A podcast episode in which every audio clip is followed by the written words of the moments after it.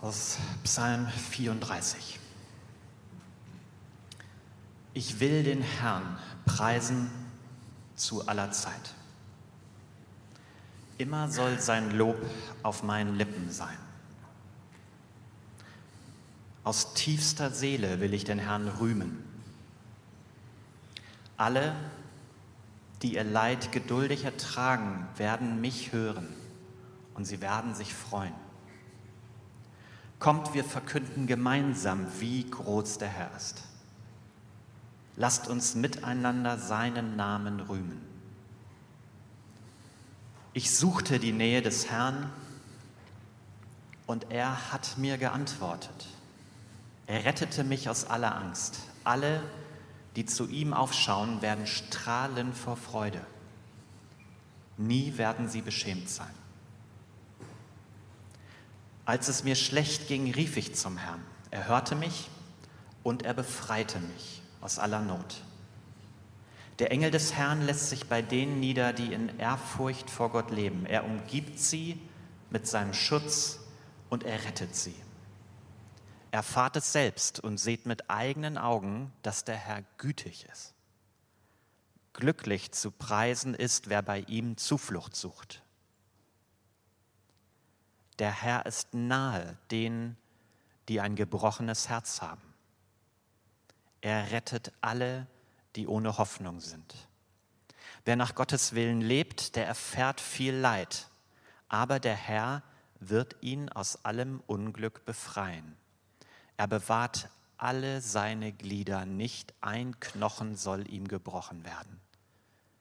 Wer Gott verachtet, findet durch seine Bosheit den Tod, und wer die hasst, die nach Gottes Willen leben, wird dafür zur Rechenschaft gezogen werden. Aber der Herr erlöst die Seelen derer, die ihm dienen. Und wer bei ihm Zuflucht sucht, muss keine Strafe fürchten.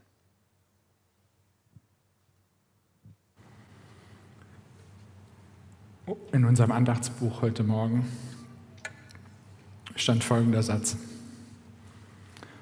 Hoffnung ist mehr als sich zu wünschen, dass alles gut wird. Es ist ein Ruhen in dem Gott, der alle Dinge in seinen weisen und mächtigen Händen hält. Vor einigen Jahren ist meine Oma mit über 90 verstorben. Es gab in unserem kleinen Dorf niemanden mehr, mit dem sie gemeinsame Erinnerungen teilen konnte. Sie hatte alle überlebt. Und es fühlte sich in Ordnung an, dass sie gegangen ist. Seit Merlins Unfall am Dienstag habe ich häufig den Satz gehört, das fühlt sich alles so falsch an.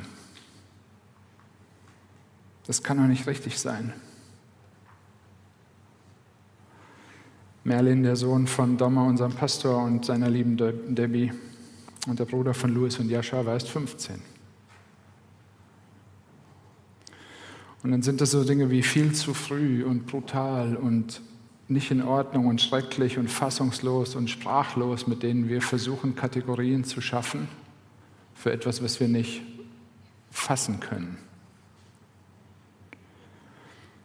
Und wir alle haben Merlin überlebt und bleiben zurück mit unseren Erinnerungen. Und diese Erinnerungen sind es, die das gerade so herausfordernd machen. Die schönen Erinnerungen und die harte Realität, so wird es nie mehr sein. Und vielleicht auch die schwierigen Erinnerungen, Streit und die Tatsache, das ist nicht mehr zu klären. Aber diese Erinnerungen sind wichtig, weil sie uns dabei helfen, unsere Traurigkeit auch Stück für Stück zu handeln.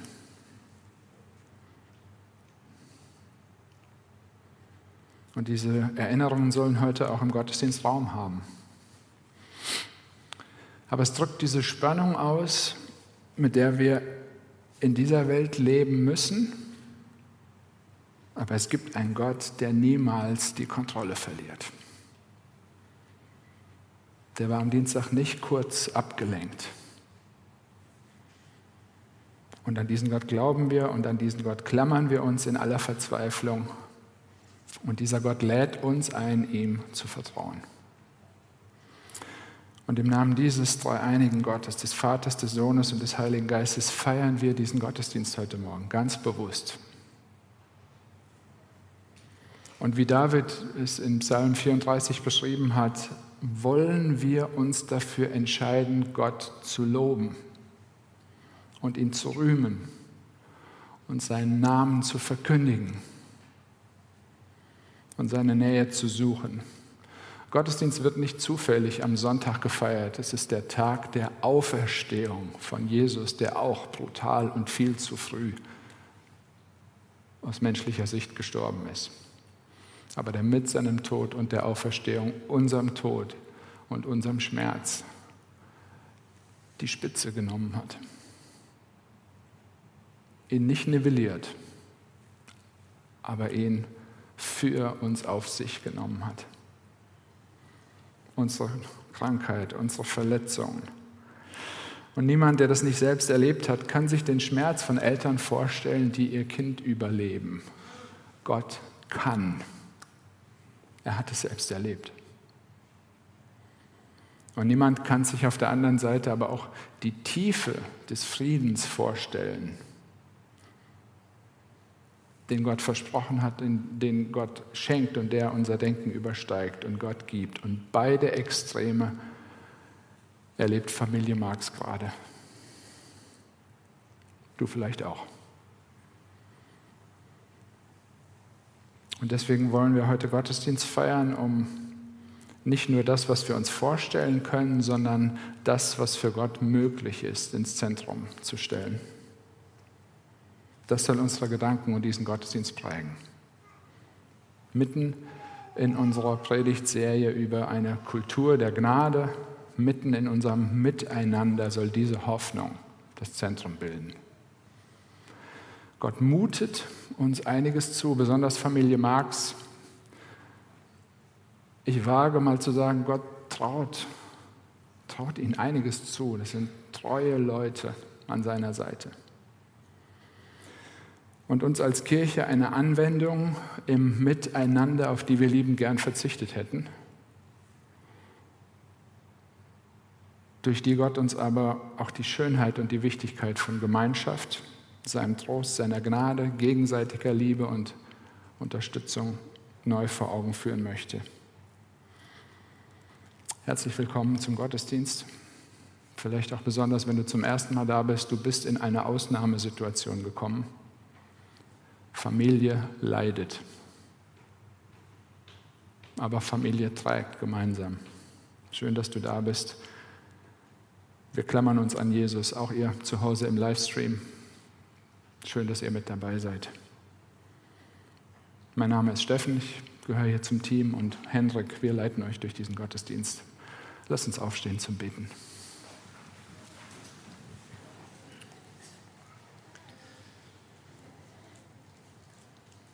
Großer Gott, Herr, du bist derjenige, der du schon immer warst und der du immer sein wirst und der du heute auch bist, hier an diesem Ort, zu dieser Zeit. Und es ist meine Bitte, mein Flehen heute an dich, dass du da bist, ganz präsent und dass du im Zentrum stehst, dass wir es lernen, auf dich zu schauen, damit du das tust, was wir eben gelesen haben in dem Psalm. Dass du uns nahe wirst, dass du uns hilfst und dass wir dich dabei sehen und erkennen können. Herr, hilf uns dabei ganz ehrlich zu sein, auch wenn wir jetzt gleich zwei, zwei Lieder singen, die dich beschreiben, die beschreiben, was dich ausmacht, was Ewigkeit ausmacht, dass du der Mittelpunkt bist. Herr, sei an diesem Raum, wirke heute an diesem Ort, an diesem Zeitpunkt ganz, ganz besonders. Wir laden dich dazu ein. Amen.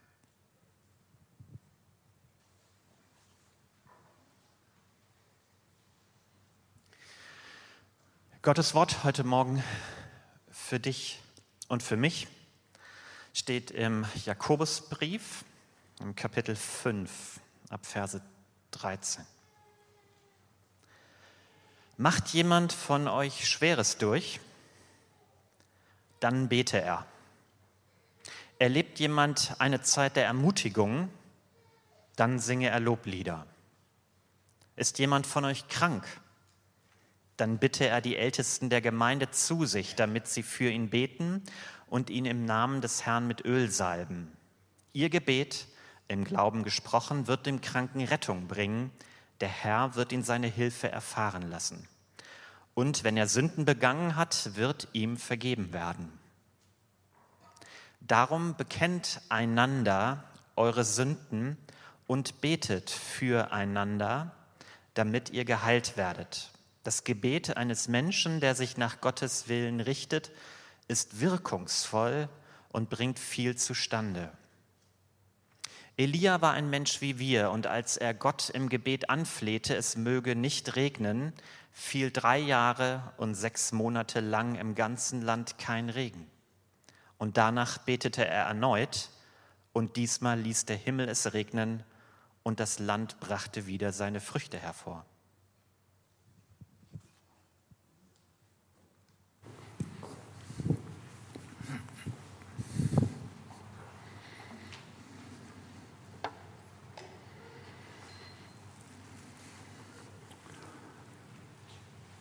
In einem Psalm heißt es, Herr, tue meine Lippen auf, damit mein Mund deinen Ruhm verkündigt.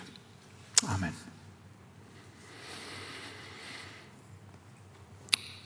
Seit ein paar Wochen denken wir hier in unserer aktuellen Predigtserie über das Thema nach, eine Kultur der Gnade. Wir schauen uns die unterschiedlichen Einanderstellen von denen es unglaublich viele gibt im, im Neuen Testament. Schauen uns an, was die darüber aussagen, wie wir als Kirche sein wollen, wie wir leben wollen, welche DNA in uns steckt und wie die Auswirkungen sind von dieser DNA. Und ich habe gemerkt, dass darüber nachdenken ist das eine und die konkrete Anwendung dann ist das andere. Und wir sind in diese Serie gestartet mit der Aussage von Jesus, an eurem Umgang miteinander, an eurer Liebe zueinander wird die Welt erkennen, dass ihr zu mir gehört.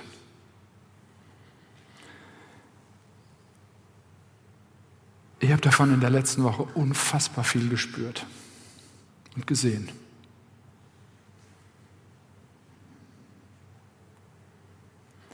Ich habe es eben schon gesagt, wir hätten wahrscheinlich alle gerne auf diese konkrete Anwendung verzichtet.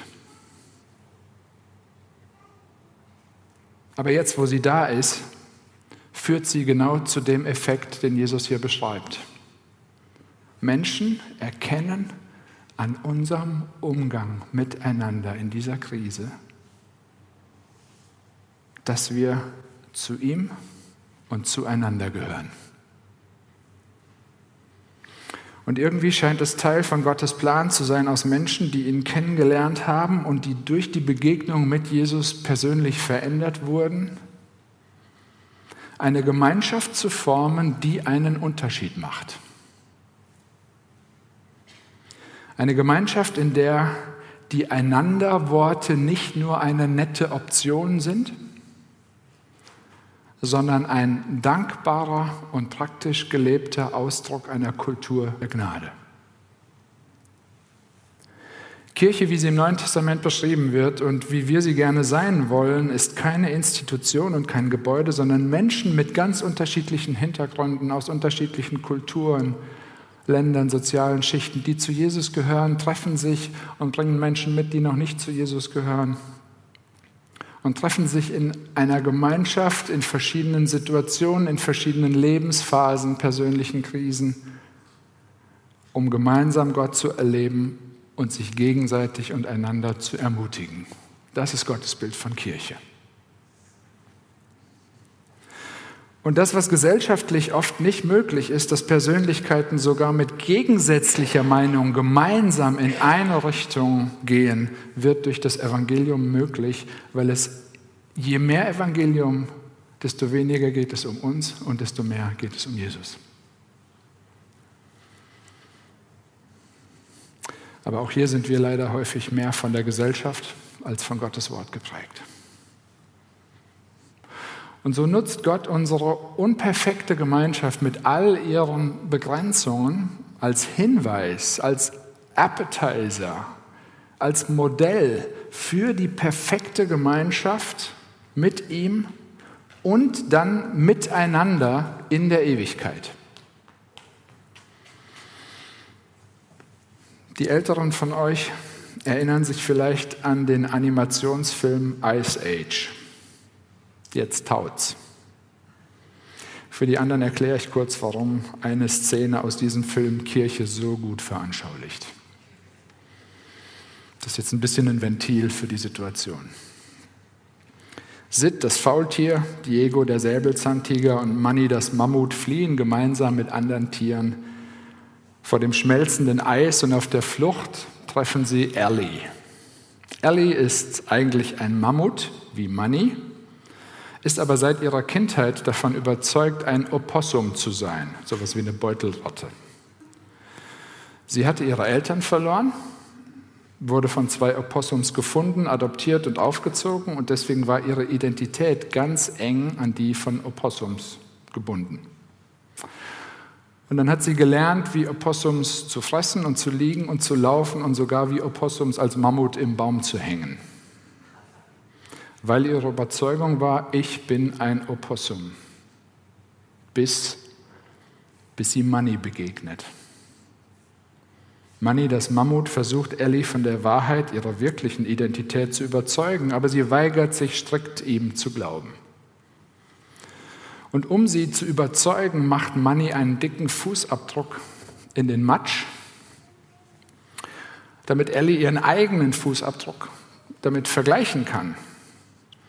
Ellie denkt, die Ähnlichkeit der Fußabdrücke spricht dafür, dass Manny vielleicht auch ein Opossum ist.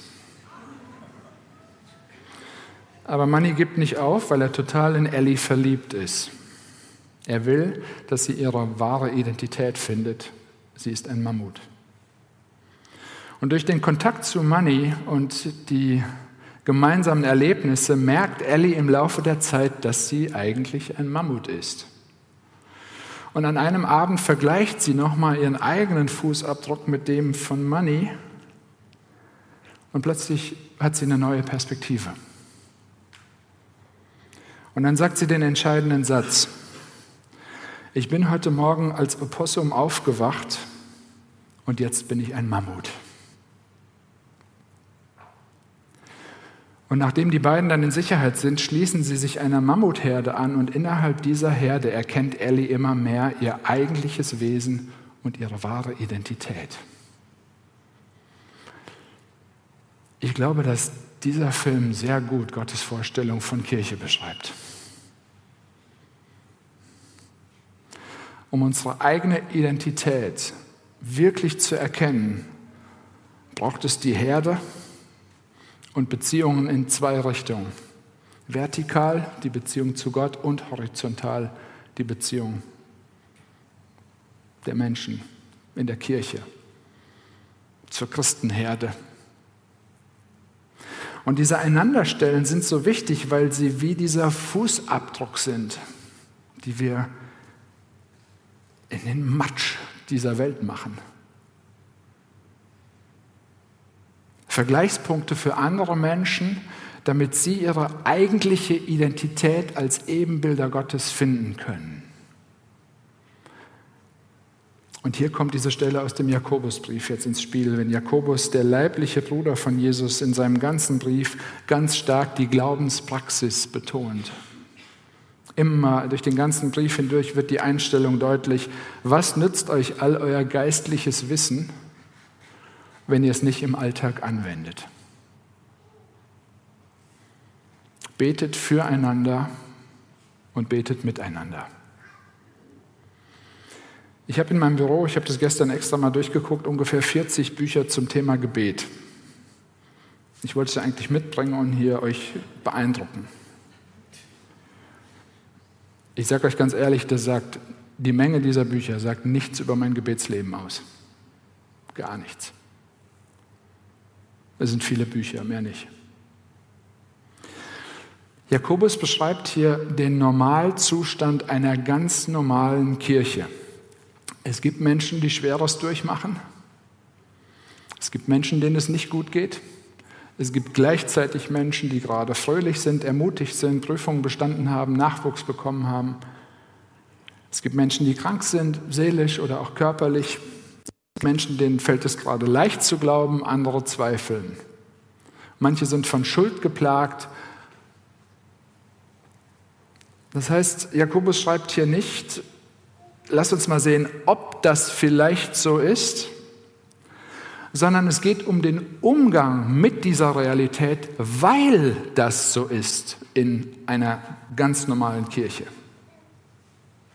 Und für diese Realität bringt er zwei weitere Einanderstellen und die möchte ich mir gerne ein bisschen mit euch angucken. Darum bekennt einander eure Sünden und betet füreinander. In dem ganzen Abschnitt, den wir eben gelesen haben, vielleicht kannst du den nochmal einblenden, bitte, ähm, geht es um Gebet, um Klage, um Lob, um Fürbitte, um Bekenntnis, um den Effekt, um den Einfluss und die praktischen Auswirkungen, die diese verschiedenen Arten des Gebetes auf, auf das normale Leben haben. Ich habe hier ein Zitat mitgebracht von einem der sogenannten Kirchenväter aus dem vierten Jahrhundert. Johannes Chrysostomos.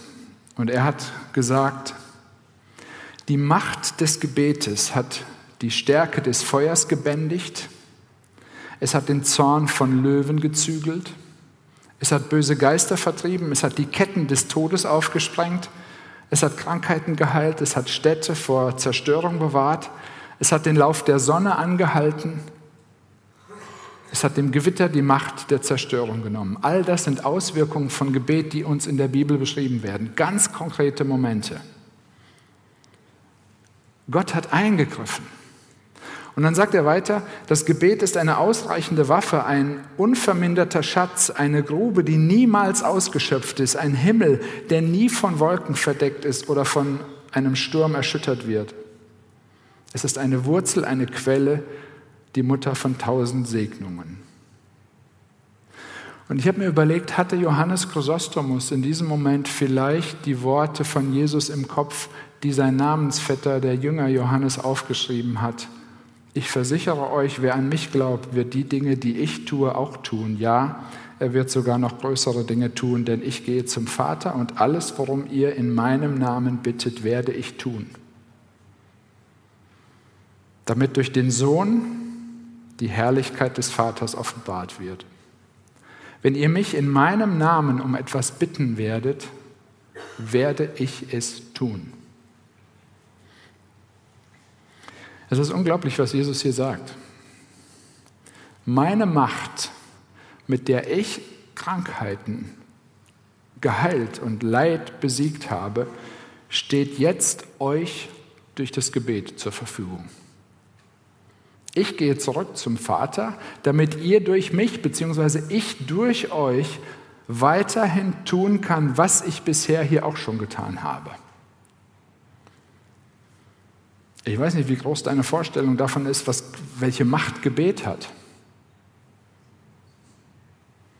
Ich habe viele Bücher zum Thema Gebet. Eine kleine Vorstellung. Aber ich kann es erahnen und ich möchte es immer mehr erleben. Wie Umstände sich ändern, wie Menschen gesund werden, wie Vergebung zugesprochen wird und Menschen heil werden, wie Gebet tröstet und trägt und stützt und wie gemeinsames Schweigen und stille Gebete entlasten, wie Menschen danken und wie wie Menschen zum ersten Mal beten, weil sie diesen Jesus kennengelernt haben. Wie Ellis ihre wahre Identität erkennen. Was ist das für ein Versprechen? Weil Jesus an der rechten Seite seines Vaters ist und weil der Heilige Geist unsere Gebete, selbst die wortlosen, die kopflosen, die gestammelten, Alle. Weil der Heilige Geist die übersetzt, wird alles, was wir in seinem Namen, das heißt in Übereinstimmung mit seinem Willen beten, das wird passieren. Ich kann es nicht fassen. Dann bin ich gestern bei der Vorbereitung über eine Stelle in Offenbarung ge gestolpert, wo, wo goldene Räucherschalen beschrieben werden, in denen alle Gebete aller Gläubigen zu allen Zeiten aufbewahrt sind.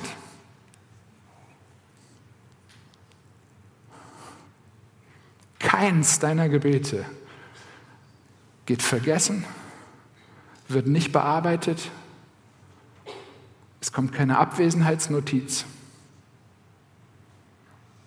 Und Merlin steht jetzt davor und staunt.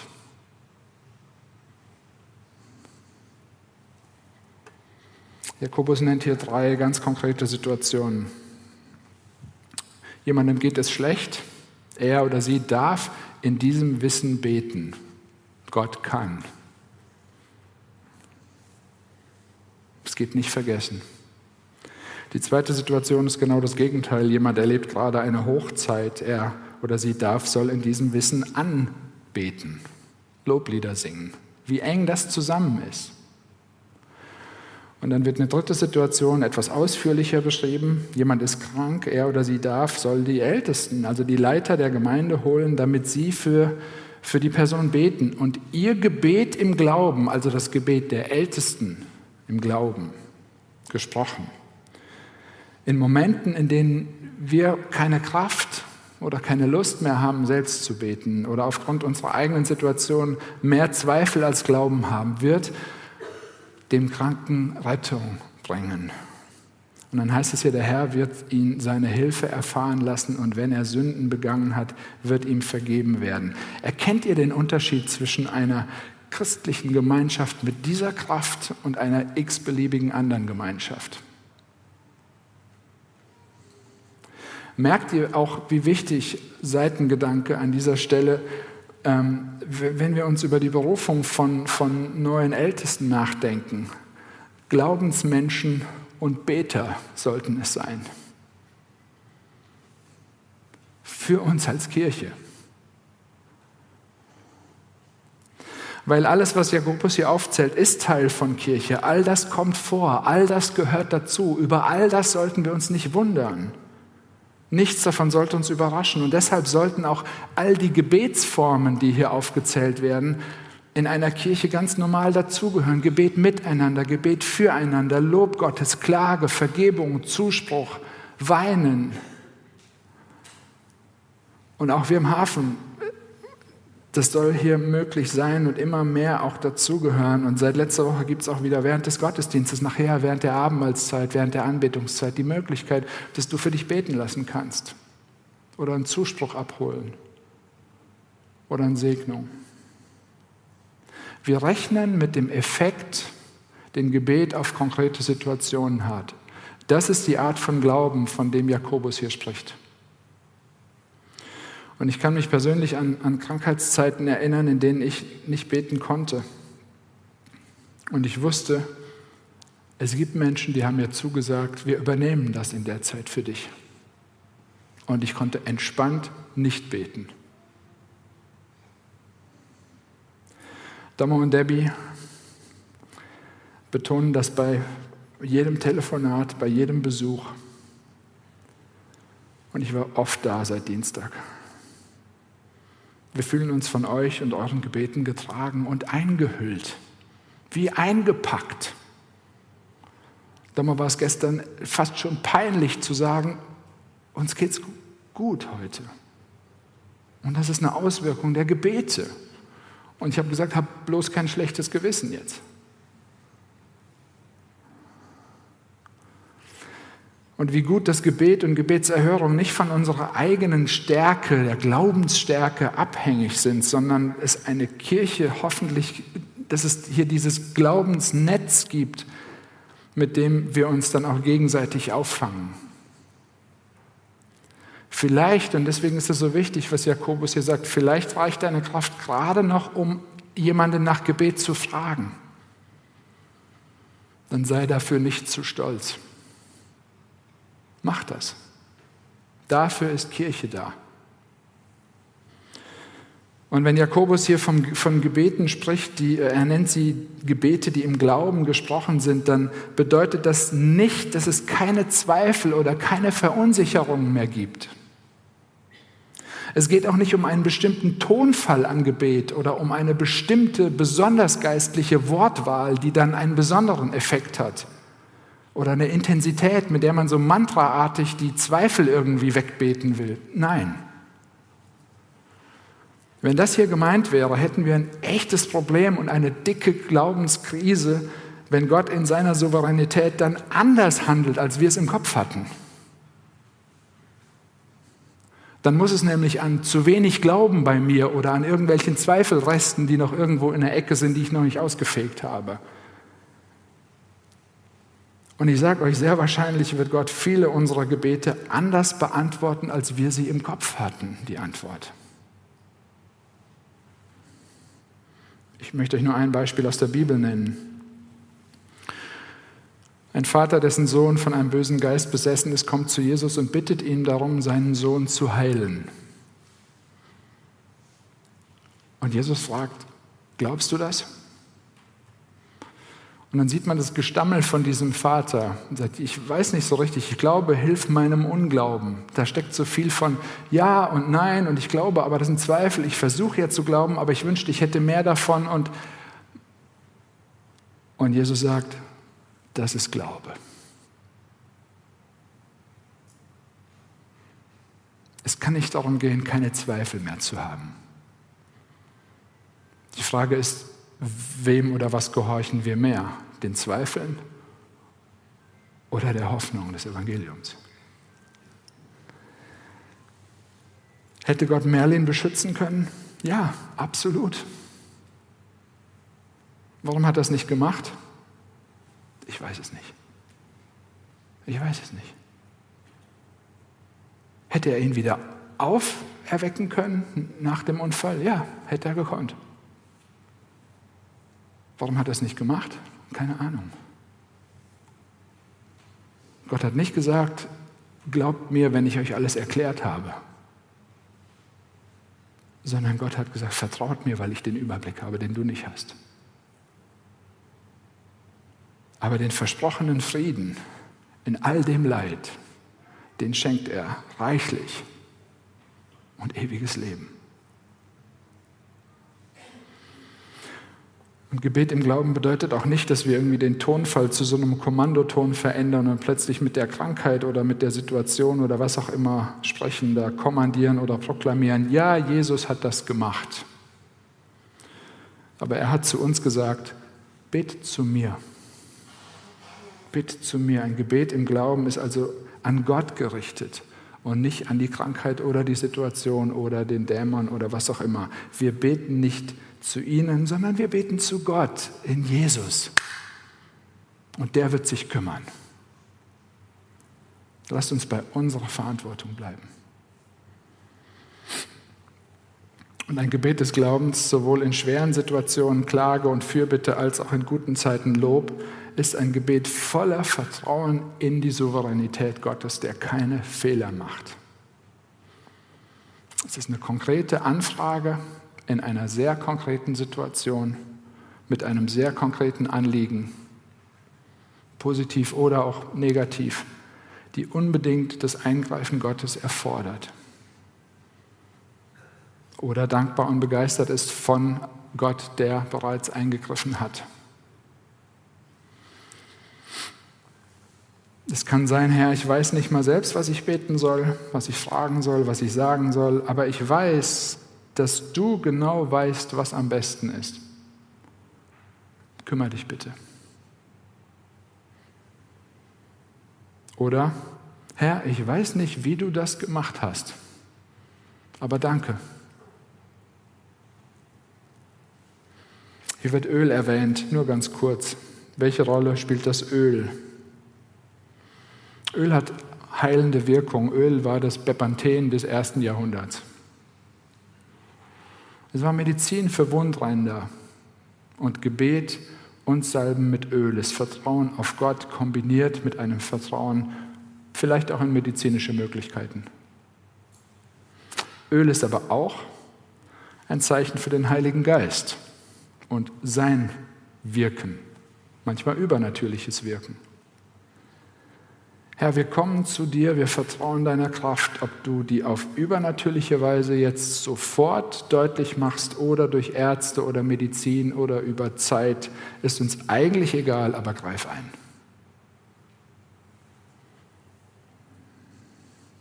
Das eine ersetzt nicht das andere, müssen wir nicht gegeneinander ausspielen.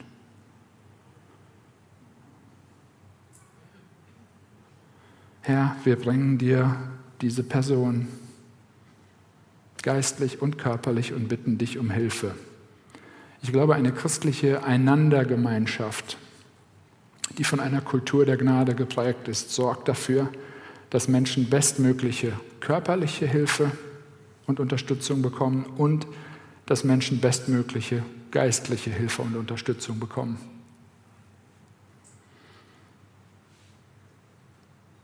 Und wir sehen das gerade. Es macht gerade so viel mit uns als Kirche. Und dann werden hier noch körperliche Leiden erwähnt, die keine körperliche Ursache haben. Und da kommt Jakobus ähm, zu dem Punkt, dass es einen Zusammenhang geben kann zwischen Schuld oder Sünde und einer Krankheit. Kann, ich sage kann, hört bitte das kann. Und falls das so ist, können wir als Kirche, können wir als Christen etwas anbieten, was viele Ärzte nicht in ihrem Behandlungsspektrum haben. Vergebung. Und ich sage es nochmal ganz explizit. Es ist möglich, dass es einen Zusammenhang geben kann, wo Gott durch körperliche Symptome auf tiefer liegende seelische Probleme hinweisen möchte liebevoll. Vielleicht schleppen wir schon lange irgendwas mit uns rum und jeder weiß den Ausspruch, das macht mich krank. Und deswegen ist Seelsorge, die Sorge um die Seele und umeinander, eine so große Chance in einer Kirche. Auch das ist Teil einer Gnadenkultur. Und ich habe schon oft erlebt, bei mir, auch bei anderen, allein das Aussprechen von etwas, was mich belastet, bringt schon eine Freiheit und einen Frieden. Und plötzlich ist dieser Friede viel wichtiger als körperliche Gesundheit. Und das ist die Chance für eine Kirche, die durch das Evangelium von einer Kultur der Gnade geprägt ist. Wir können einander unsere Sünden bekennen und füreinander beten, ohne uns gegenseitig zu verurteilen. Und warum können wir das? Obwohl niemand von uns den Ansprüchen aus Vers 16 genügt. Das Gebet eines Menschen, der sich nach Gottes Willen richtet, ist wirkungsvoll und bringt viel zustande. Bist du das? Genügst du Gottes Ansprüchen und Gottes Willen? Ich nicht. Und obwohl dann Elia hier erwähnt wird mit einem ganz praktischen Beispiel, bin ich fest von überzeugt, dass es hier nicht um einen geistlichen Anspruch an uns geht, sondern dass Jakobus hier von seinem Bruder Jesus spricht. Jakobus weist auf den einzigen Menschen hin, der sich perfekt nach Gottes Willen gerichtet hat, Jesus, der jetzt an Gottes rechter Seite sitzt und für uns eintritt. Und jetzt lest nochmal diesen Satz, das Gebet eines Menschen, der sich nach Gottes Willen richtet, nämlich Jesus, ist wirkungsvoll und bringt viel zustande. Jesus legt bei Gott gerade für dich ein gutes Wort ein.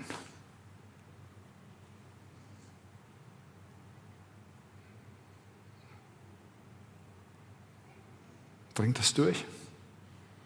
Jesus legt bei Gott, dem Schöpfer und Herrn dieser Welt, gerade für dich ein gutes Wort ein. Ihr lieben Marxens für euch. Und für uns.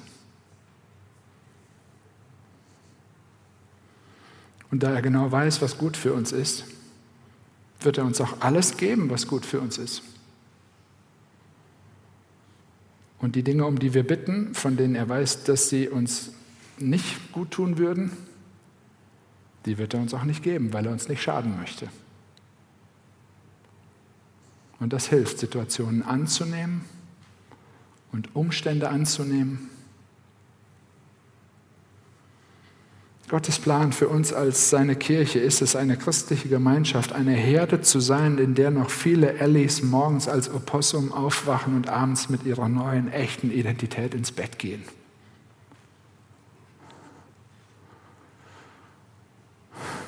Und wenn du noch als Opossum lebst,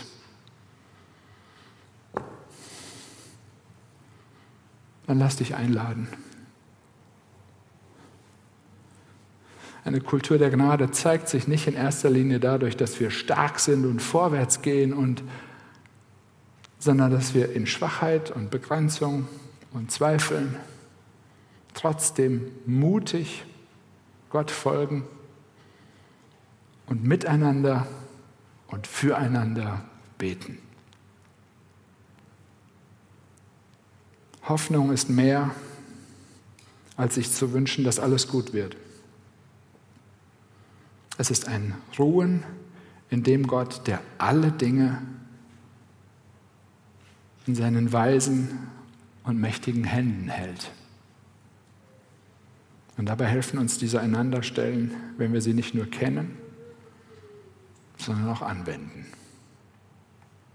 Amen.